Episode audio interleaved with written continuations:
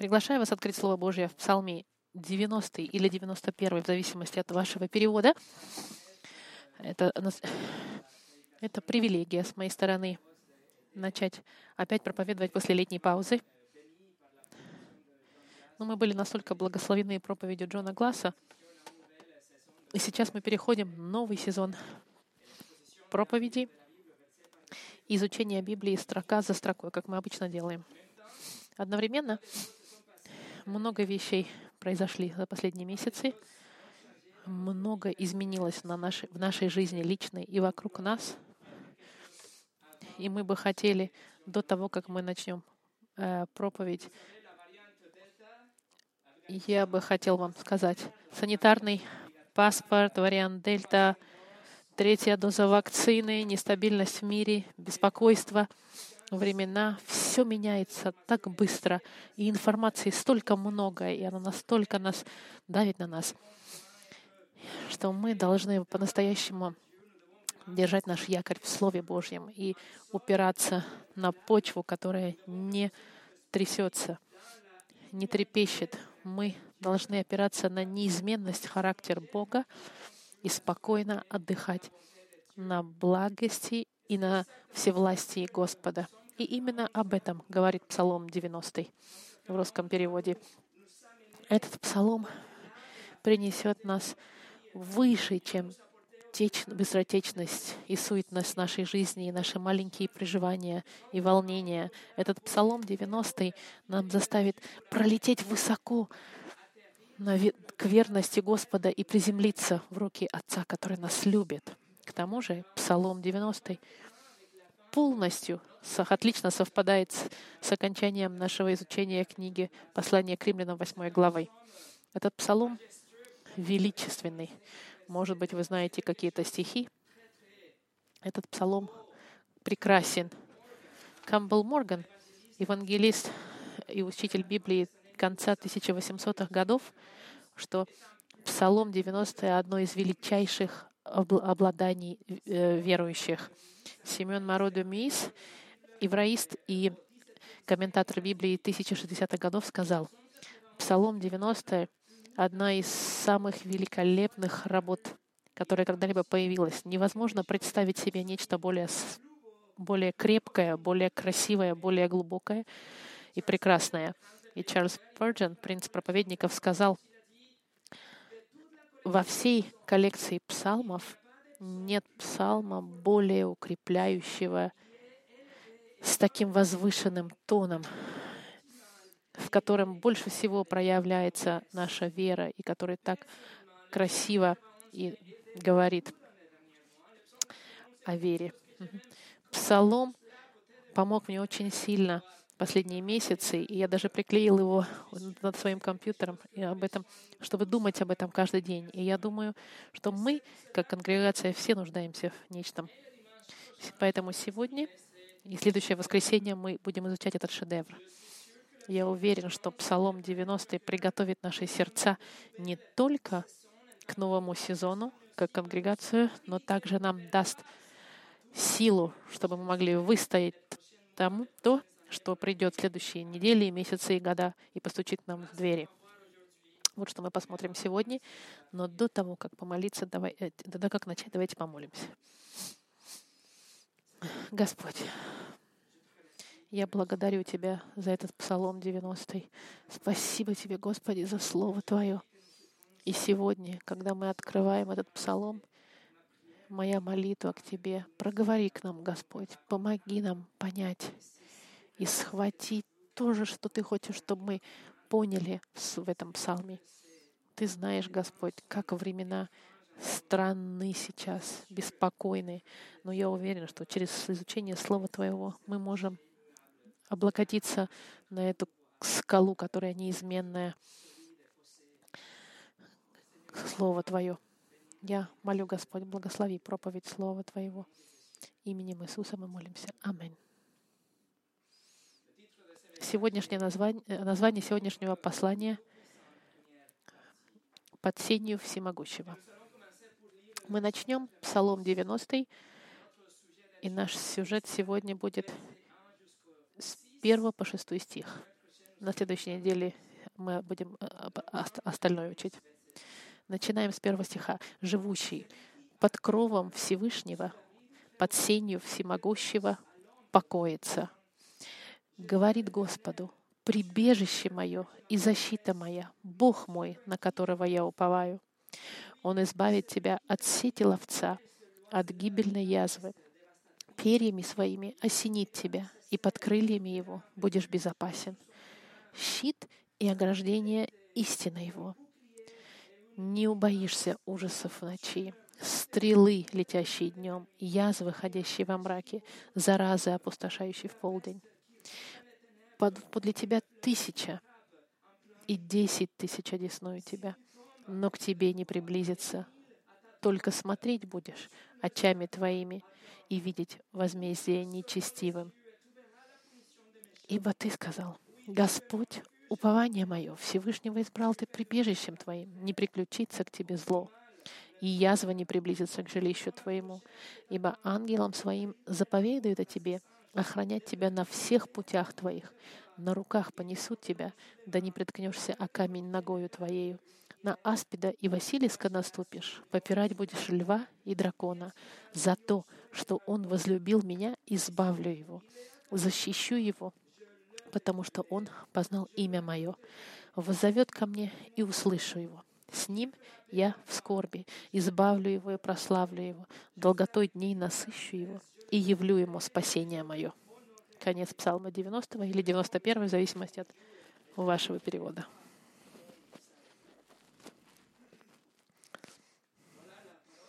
Слово Господа. Этот великолепный псалом, он анонимный еврейская традиция нам говорит, что этот псалом должен был быть написан Моисеем, потому что они говорят, что псалмы, у которого не, нет автора, он должен быть тогда написан предыдущим, предыдущим автором. Мы знаем, что предыдущий псалом 89 или 90, в зависимости от перевода, был написан Моисеем, и, соответственно, люди думают, что следующий тоже. Но на самом деле нет никакой причины поддерживать эту традицию. И даже мы можем найти параллельные идеи в, в, в окружающих Псалма 90, 89, 90, 91. Есть своего рода как течение мыслей одинаковое, но мы не уверены, если Моисей написал это или нет. Псалом можно разделить этот на три большие секции. И каждая секция зависит от э, местоимений, используемых в этом псалме. Сначала псалмист начинает с, с первого лица, тот, кто живет, я во французском или в оригинальном переводе. Потом он говорит во втором лице, во втором лице, и к концу псалма мы находим третью секцию с третьей личностью, которая, кажется, отвечает тому, что было утверждено раньше. Джон Кальвин цитирует эрудита Микаэлис, который говорит, что, возможно, эти псалмы были, этот псалом был пет двумя разными хорами. Первый хор пел первую секцию, второй пел вторую секцию, и вместе они пели третью часть, потому что это Бог как бы отвечает в третьей секции тому, что сказано в предыдущих секциях.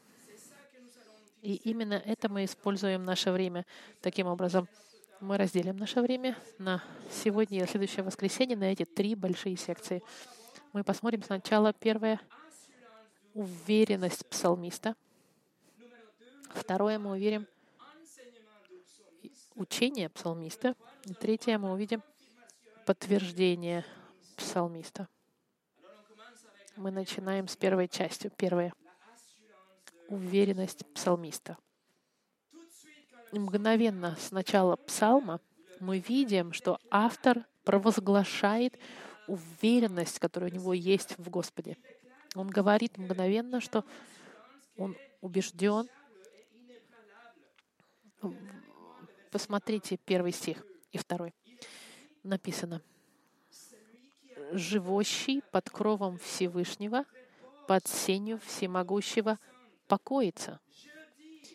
Говорил Господу, прибежище мое и защита моя, Бог мой, на которого я уповаю. Во французском переводе это «я говорю Господу». Первый и второй стих — это заявление официальное автора, который говорит, что у него невероятный покой и уверенность, которые невозможно сдвинуть. И он приглашает как бы других служ... читающих иметь, прийти и, и, и почувствовать этот, этот покой и мир. Обратите внимание на имена, используемые для Господа. В первом стихе он называется, Господа называет Всевышнего. На иврите Илион.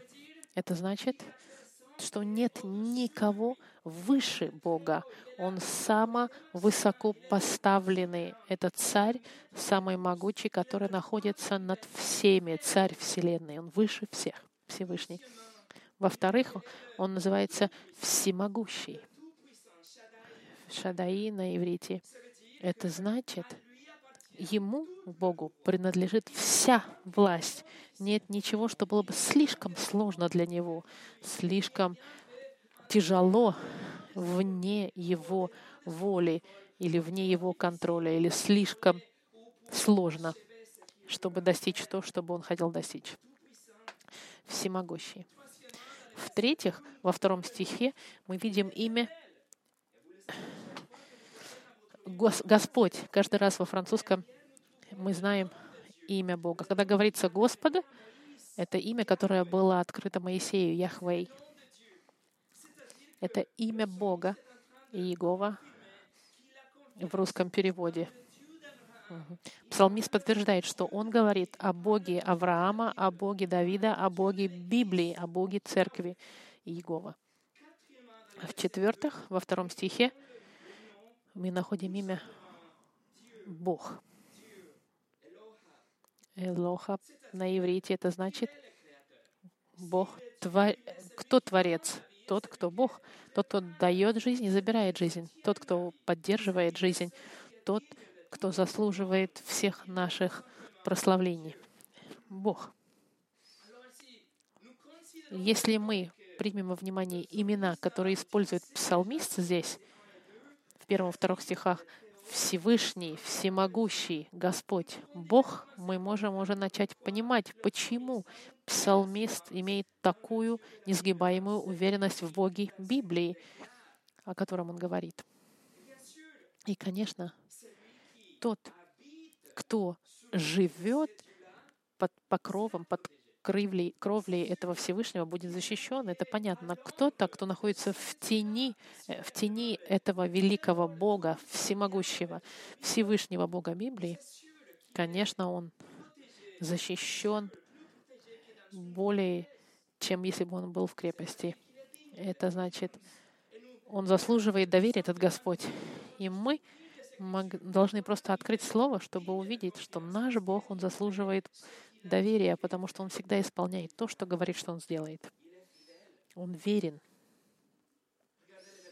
Посмотрите еще раз в первом стихе написано «Живущий под кровом Всевышнего, под сенью Всемогущего, покоится». Здесь под вдохновлением Духа Святого псалмист пишет, что человек, который живет в тени у Бога Всевышнего, он отдыхает. Слово «покоится» во французском переводе написано «в тени всемогущего отдыхает в тени». Это как бы место секретное под сенью всемогущего. Это место, где вы можете в секрете спрятаться. Нет ничего мистического здесь, нет какого-то секрета от Бога или секрета какого-то нет. Просто что автор хочет сказать, это место безопасности, куда вы можете спрятаться, чтобы быть вне ваших, доступа ваших врагов. И то же самое слово используется в послании к Самуэлю, когда Иоаннафан сказал Давиду, что его отец Саул хочет убить Давида, и Давид должен пойти искать место, где можно спрятаться ему скрытое место. Это то же самое слово используется здесь. Такое же слово используется в 27 и в 31 в контексте войны. И, и еще раз Давид пишет, что он должен найти убежище секретное. Видите, насколько Псалом 90 укрепляет искать и найти место защиты секретное в тени только Бога. И только в Боге мы можем найти это секретное место. Только в Нем мы находим настоящий покой. Это значит, что этот Псалом 90 — это призыв отвернуться, отвернуть глаза от всего того, что вам кажется, вам дает безопасность, так называемую. Псалом призывает отвернуть ваши глаза от, от вашего фонда, от пенсионного, от ваших дипломов, контрактов о работе, вакцинальной схемы и вашего правительства, и вашего здоровья, и ваших друзей. Отвернитесь от этого, не ищите там безопасности. Вы можете найти на безопасность только в Боге, Боге Библии. Потому что только Он может вас спрятать в сенью своего покоя. А все остальное, здоровчество, здоровье, вакцины, друзья, все это очень эфемерно, оно пройдет, все оно быстротечно и меняется. Но тот, кто живет под кровом Всевышнего, покоится под сенью Всемогущего. И, и слово «покоиться» — это не просто отдыхать, это буквально значит проживать в покое — проживать в мире, проживать и оставаться, и жить где-то, и никуда не двигаться с того места. Жить, фактически проживать. Если вы будете проживать в, в, тень, в подсению всемогущего, это значит, что вы рядом с Богом. Это значит, что Господь, Он с вами, потому что вы под Его тенью и никто не может вас тронуть. Если кто-то хочет до вас достичь, он должен сначала пройти через Бога. Вот защита, которая у вас есть, если вы в тени всемогущего. И псалмист это тоже хорошо знает. Он знает из своего собственного опыта, он запровозглашает с уверенностью во втором стихе. Он говорит во втором стихе, я говорю Господу, прибежище мое и защита моя, Бог мой, на которого я уповаю. Друзья мои, не пропустите это. Нужно видеть уверенность псалмиста, даже если температура повышается, и у вас создается впечатление, что вас загнали в угол, когда вы устали пытаться удержаться на плаву, именно там вы можете сказать полной уверенности. Я доверяю мою жизнь Тебе. Ты моя защита и мое прибежище, Господь.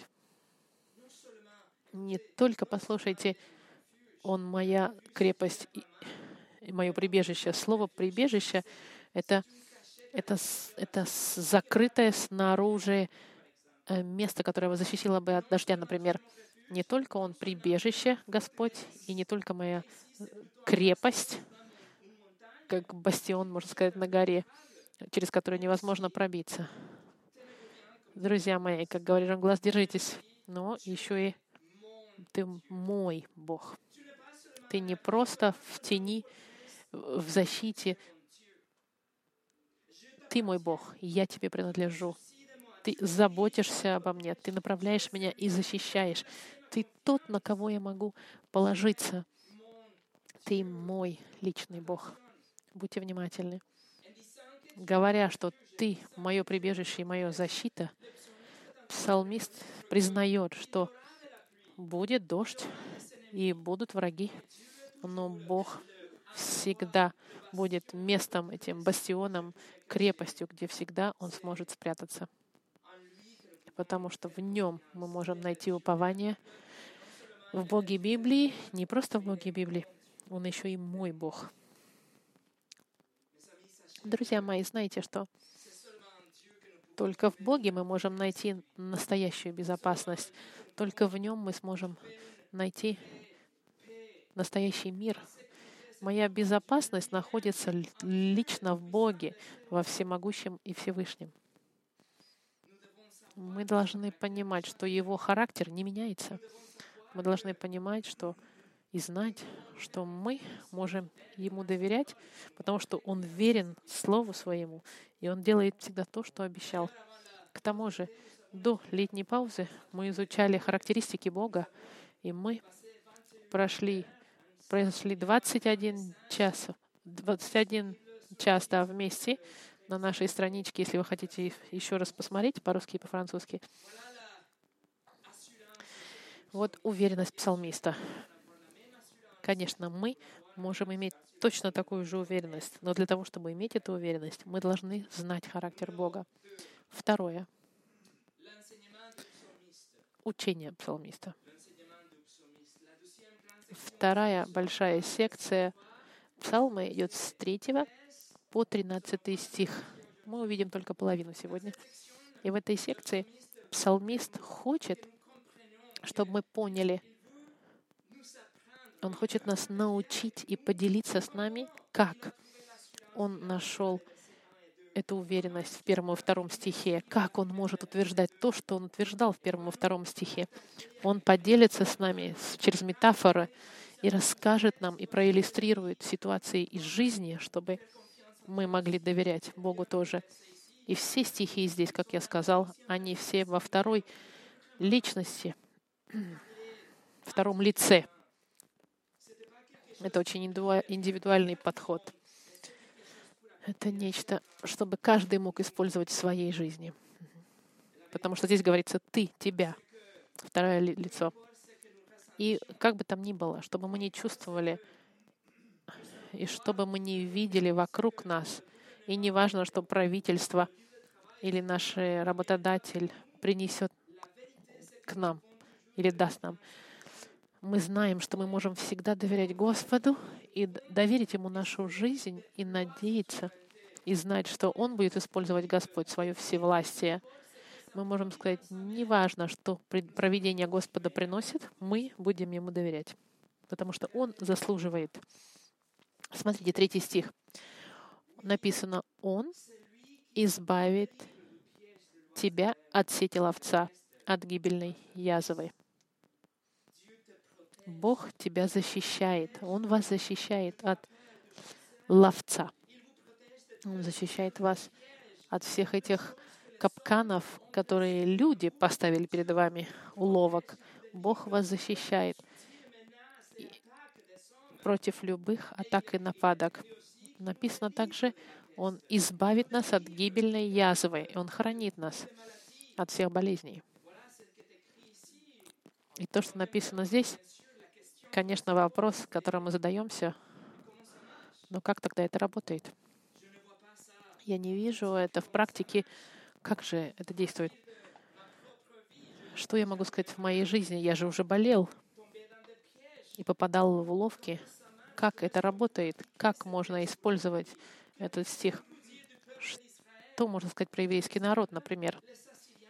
Ассирийцы пришли, чтобы захватить их, потом пришли вавилонцы, чтобы уничтожить их, и даже уничтожили храм в 586 году, а апостолы, они все были Э, убиты, кроме одного, э, мученики Первой Церкви или евреи во Второй мировой войны, или братья и сестры во время черной чумы, или христиане сегодня в Афганистане, или даже мой личный опыт. Почему Псалом 90 говорит избавление, если, если я не вижу это в истории и в моем личном опыте? А вот, друзья, мой ответ. Псалом 90 — это не обещание защиты от всех проблем и всех страданий и всех болезней и смерти. Нет. Псалом 90 — это даже лучше, чем это. Этот Псалом 90 на тысячу раз лучше, чем полная защита от всех болезней и всех уловок. Псалом 90 — это обещание, что все, что с нами происходит, какой бы интенсивности это ни было, Бог нас не теряет из вида. Он всегда с нами, и мы находимся в его, под Его тенью. К тому же, можете ли вы себе представить, сколько раз люди перед вами растягивали уловки, а вы даже на них не обратили внимания, потому что вы были избавлены незаметно для вас. сколько раз вы были избавлены от болезней, которых вы не знаете.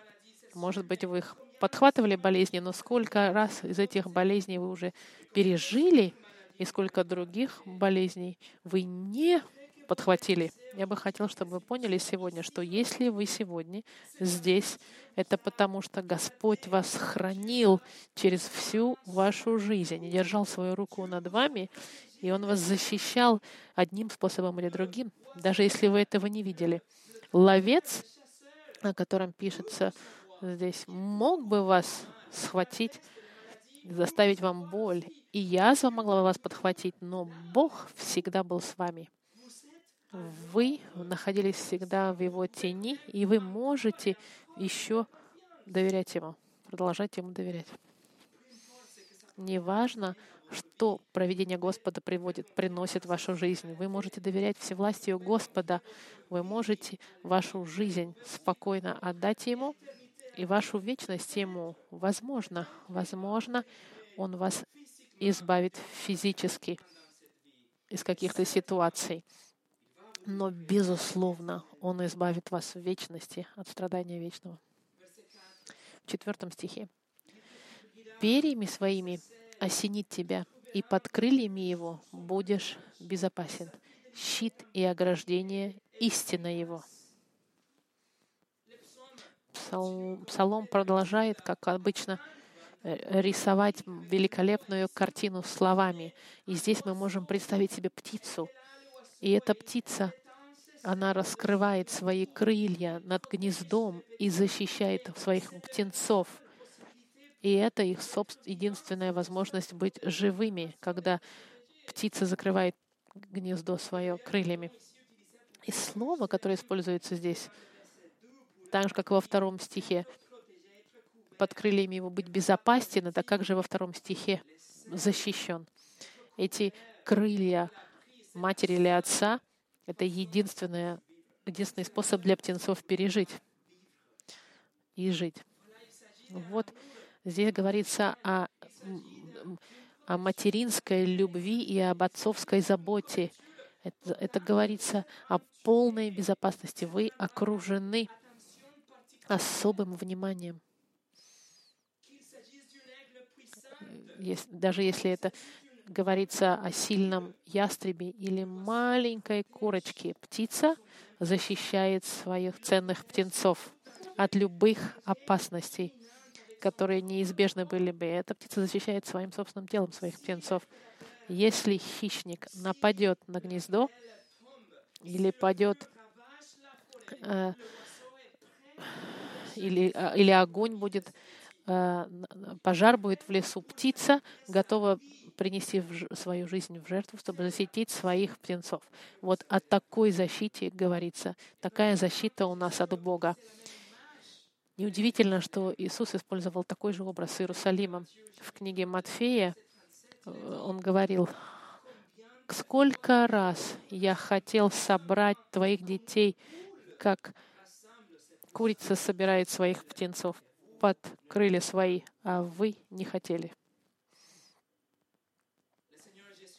Господь Иисус открыл свои окна, о, свои крылья, чтобы защитить всех тех, кто придут под Его защиту, и защитить нас от гнева Божьего, потому что те, кто не собираются под Его крылья, те, кто находится внут... снаружи Его крыльев, они будут страдать наказания и осуждения от Бога за их грехов, из-за их грехов. Но благая весть, что Крылья Иисуса всегда открыты и сегодня, и приглашение всегда еще действует. Придите к Господу Христу сегодня, раскаиваясь в своих грехах и доверяясь только в Него, и Он вас спасет и даст вам жизнь вечную. Почему? Потому что Он удовлетворил правосудие Господа своей совершенной жизнью, своей смертью и воскрешением. Но нужно прийти нужно покориться и признать, что мы не можем себе никакой защиты обеспечить, чтобы доставить Богу удовольствие. Готовы ли вы прийти и найти единственную безопасность в Боге. Ваша религиозность, ваши традиции и ваши дела благие, ваши иконки, молитвы, ничего из этого не может защитить вас от гнева Господа. Правосудие Господа восторжествует, и каждый из вас должен будет заплатить за ваши свои грехи, за ложь, за идолопоклонничество, за богохульство. Либо, либо вы платите в аду вечно, либо вы отдали все это Иисусу, и Иисус заплатил за вас, и вы просто идете в защиту Господа. Поэтому приходите к Господу Христу сегодня под Его крылья. Как? С раскаянием, доверяя и веруя только во Христа. Не во Христа и плюс что-то еще, лишь во Христа. И у вас есть обещание, что Бог верен, и Он вас спасет. Посмотрите вторую часть четвертого стиха. Это красиво. Я бы вам э, предлагаю записать это в вашем сердце. Щит и ограждение истины Его. Истина Его. Бог истинен и верен. Он исполняет всегда то, что Он предусмотрел. И не важно, что происходит в вашей жизни и что с вами происходит, это было уже а, решено Богом. Ничего не произойдет в вашей жизни, что должно что не должно произойти, что было бы вне плана Господа. Бог сделал все для того, чтобы вы сегодня были здесь. И Он верен, и если Он верен и истинен, то тогда Он заслуживает нашего доверия. И псалмист нам говорит, что Его истина и верность его, является Его щитом. В иврите под э, защитом имеется в виду к длинному щиту — который вы видите в фильмах, который защищает с головы до ног. Большой щит на все тело — это полная защита. Вы можете рассчитывать на эту верность. Но его верность нам говорит, это еще и ограждение буквально о маленьком щите, который используется в сражениях. Вы, значит, отлично защищены с огромным щитом, и одновременно у вас еще маленький щит, чтобы действовать а, в нападении и в защите. Вы очень хорошо защищены в верности Господа. И Его верность не имеет никакого отношения к вам. Все, все это корнями уходит в характер Бога, в Его благость, в Его характеристики, которые никогда не изменятся. Но, но в иврите для истины во французском языке это верность, в иврите это слово «эмет», и это постоянно используется как истина. В русском переводе очень хорошо переведено. Его истина является щитом. Его истина — это большое ограждение. 66 книг Библии, которые перед вами, — это ваш длин, большой щит и ограждение. Как это работает? Потому что, когда я нахожусь в панике, я открываю Библию, и я вижу, Господь, да, Ты сказал, что Ты делаешь, Ты пообещал, Ты верен. Я защищаюсь знанием о Тебе. Никакая Никакой обман меня не поймает, потому что Слово Божие меня подкрепляет. Бог, Ты верен. Я изучал, я знаю, я могу доверять Тебе, Господи. Ты никогда не сделал ничего ужасного в моей жизни. Ты хороший Бог, я это вижу. Я доверяю Тебе, Господи. Вот он, ваш щит. На вас нападает вина, на вас нападает одиночество, или вы обескуражены, или вы сомневаетесь в вашем спасении, или вы потеряны, или вы проходите через испытания. Вы устали от вашего греха. Вы боретесь с, больш... с плохими привычками, с гневом и так далее. Его истина, Его истина является вашим щитом, который может вас защитить. Не ищите в других местах. В книге в этой, которая перед вами, ищите. Схватите вас щит и используйте этот щит, потому что ничего другого не может дать вам этот мир, как этот щит ваш, который перед вами. И защиту может вам дать только этот щит. Это слово Господа. Бога, который не меняется, и Он нам дал свое слово, которое никогда не меняется. Вот он наш щит и ограждение. И Слово Его, оно безошибочно, достаточно и вдохновлено, и авторитетно. Бог к нам говорит через Слово Свое, которое никогда не изменится, и Слово Его вас сохранит и даст вам возможность спать в мире. Не только Его истина является ограждением и щитом, не только, но и Сын Божий, Он является истиной, Господь Иисус. Иисус является настоящим щитом, истиной, которая нас защищает и прикрывает и хранит нас от, от точного разрушения и вечного наказания. Посмотрите пятый и шестой стих не убоишься ужасов в ночи, стрелы, летящие днем, язвы, ходящие во мраке, заразы, опустошающие в полдень. В, этом, в этих двух стихах мы видим четыре этапа дня, можно сказать. В еврейском размышлении у евреев в их культуре целый день разделяется на записан в этих четырех стихах, потому что они делили день на утро, обед, вечер и ночь. И здесь все четыре присутствуют здесь. Псалмист сейчас нам говорит, что защита Бога, она полная и всегда присутствует. Она никогда не заканчивается. Каждый год, каждый час, каждый день, семь дней, неделю, без, без отдыха, без каникул, вы находитесь в безопасности, потому что вы находитесь под кровом Всевышнего. Пятый стих нам говорит об ужасе в ночи. И знаете, слово «ужас» — это значит нечто очень страшное, какой-то кошмар демонического характера. Это не просто кошмар ночной, в который вы просыпаетесь, это какой-то ужас. Это нечто сто раз хуже, чем вор, который с ножом стоит возле вашей кровати. Здесь пишется ужасе полном, абсолютно, в среди ночи. И Бог говорит, ты не убоишься его. Стрелы в пятом стихе действия прямые против вас, которые э, направлены, чтобы вас убить, уничтожить. Эти стрелы — они быстрые, мгновенные, невозможно их избежать.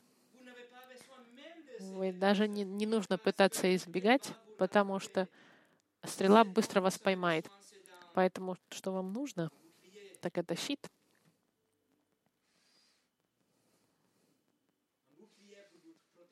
Щит, который бы защитил вас от этих стрел.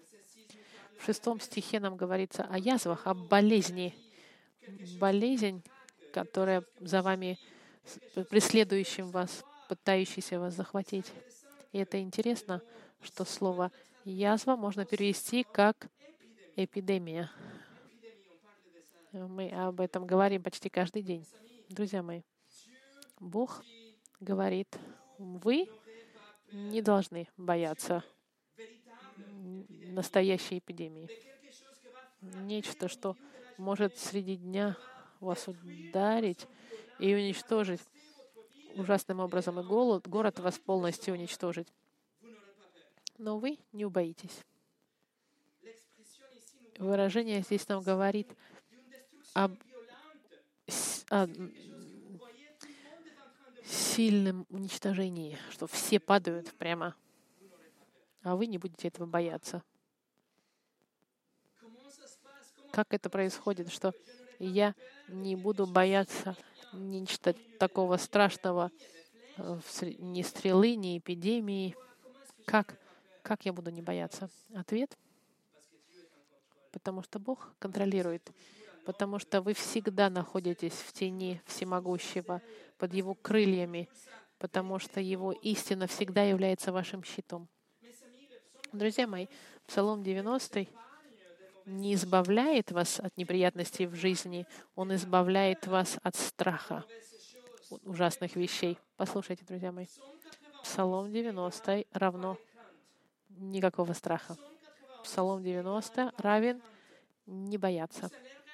Вы поймете, что даже если чума стучится к вам в дверь, ничего из этого не происходит случайно, ничего из этого не происходит, потому что вы, потому что вы грешник или, или грешили, или сделали что-то, чтобы заслужить это. Нет.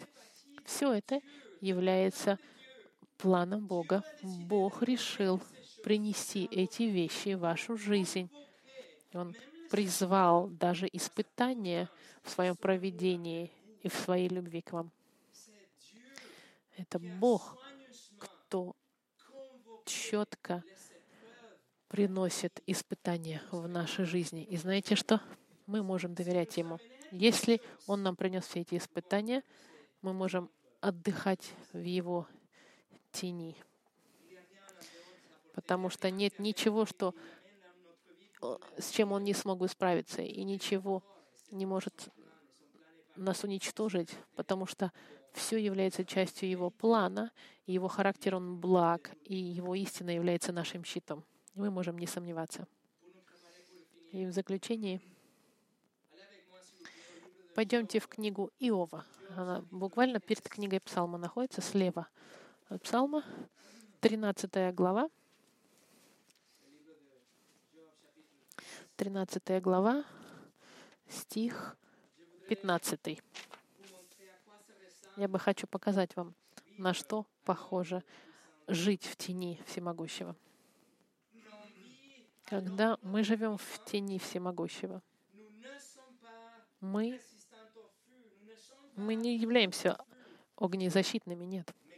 Но когда огонь приходит, Бог проводит нас через эти испытания. Вы знаете историю Иова. И после того, что он пережил, он потерял все. И в 13 главе, в 15 стихе, смотрите, Иов говорит, «Вот, он убивает меня, но я буду надеяться на него». Но как Иов может доверять Господу? Как? Как он может доверять Богу, если все в его жизни изменилось? Да но характер-то Бога не изменился. Бог всегда остается благим, мудрым, всевластным, верным, всемогущий. Он всегда является прибежищем и всегда святой, как мы пропели.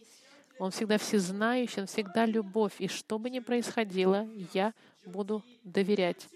Даже если бы он убил меня, я буду доверять ему. И то, что Иов сейчас отвечает, говорит нам, даже если он этого не знал, он отвечал, не зная того, на вызов дьяволу. Посмотрите, пойдемте в первую главу послания Иова. Первая глава с 9 по 11 стих. Первая глава Иова, 9 стих. И отвечал сатана Господу и сказал, «Разве даром богобоязнен Иов? Не ты ли кругом оградил его и дом его, и все, что у него? Дело рук его ты благословил, и стада его распространяются по земле. Но простри руку твою и коснись всего, что у него, благословит ли он тебя?»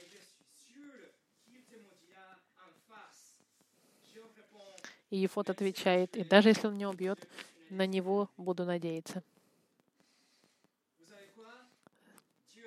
Бог убрал эту защиту в жизни Иова. Сатана разодрал э, его жизнь. Он взял все, что было ценно для Иова.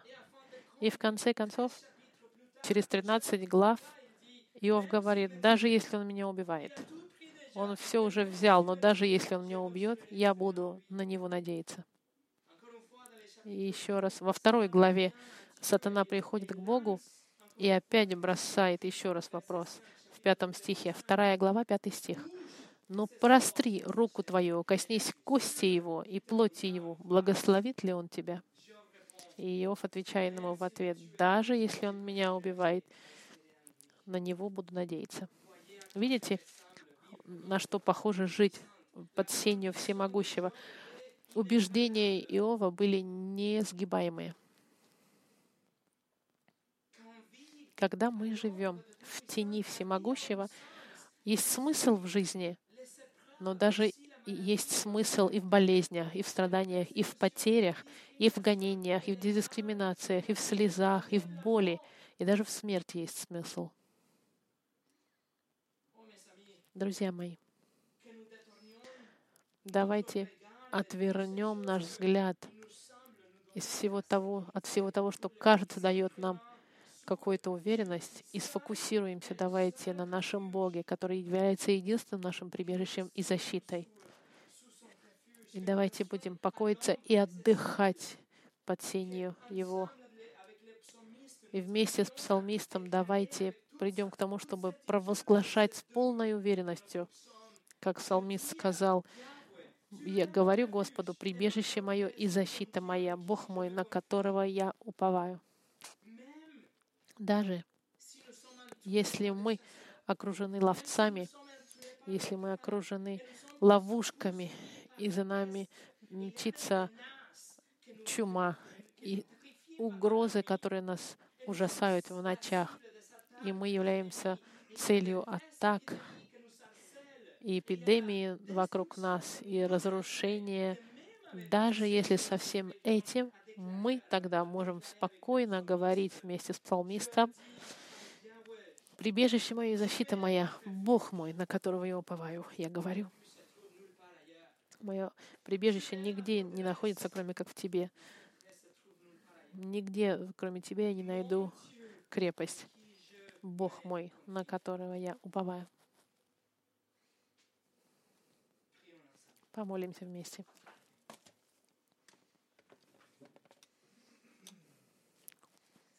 Господь, я благодарю Тебя за Слово Твое. Мы так много происходит вокруг нас всего, и нам так нужна уверенность в, таких, в таком прибежище, чтобы спрятаться, Господь. Мы не хотим, Господь, идти никуда и искать в других местах. Мы знаем, что только Ты — настоящее прибежище и, и защита. И я молю, Господь, чтобы после изучения этого псалма мы могли бы перестроить наше упование в нашей жизни и, и, и прятаться в тени всемогущего Тебя, Господа. Помоги нам, Господи, найти в наших сердцах идолов, которые, дай, кажутся, дают нам защиту. Помоги нам избавиться от них и прийти к Тебе и быть на сто процентов в тени присутствия Твоего и Слова Твоего. И молю, Господь, за всех тех, кто не знает Иисуса, пусть они найдут в Нем настоящую защиту, защиту от этого суда, который идет.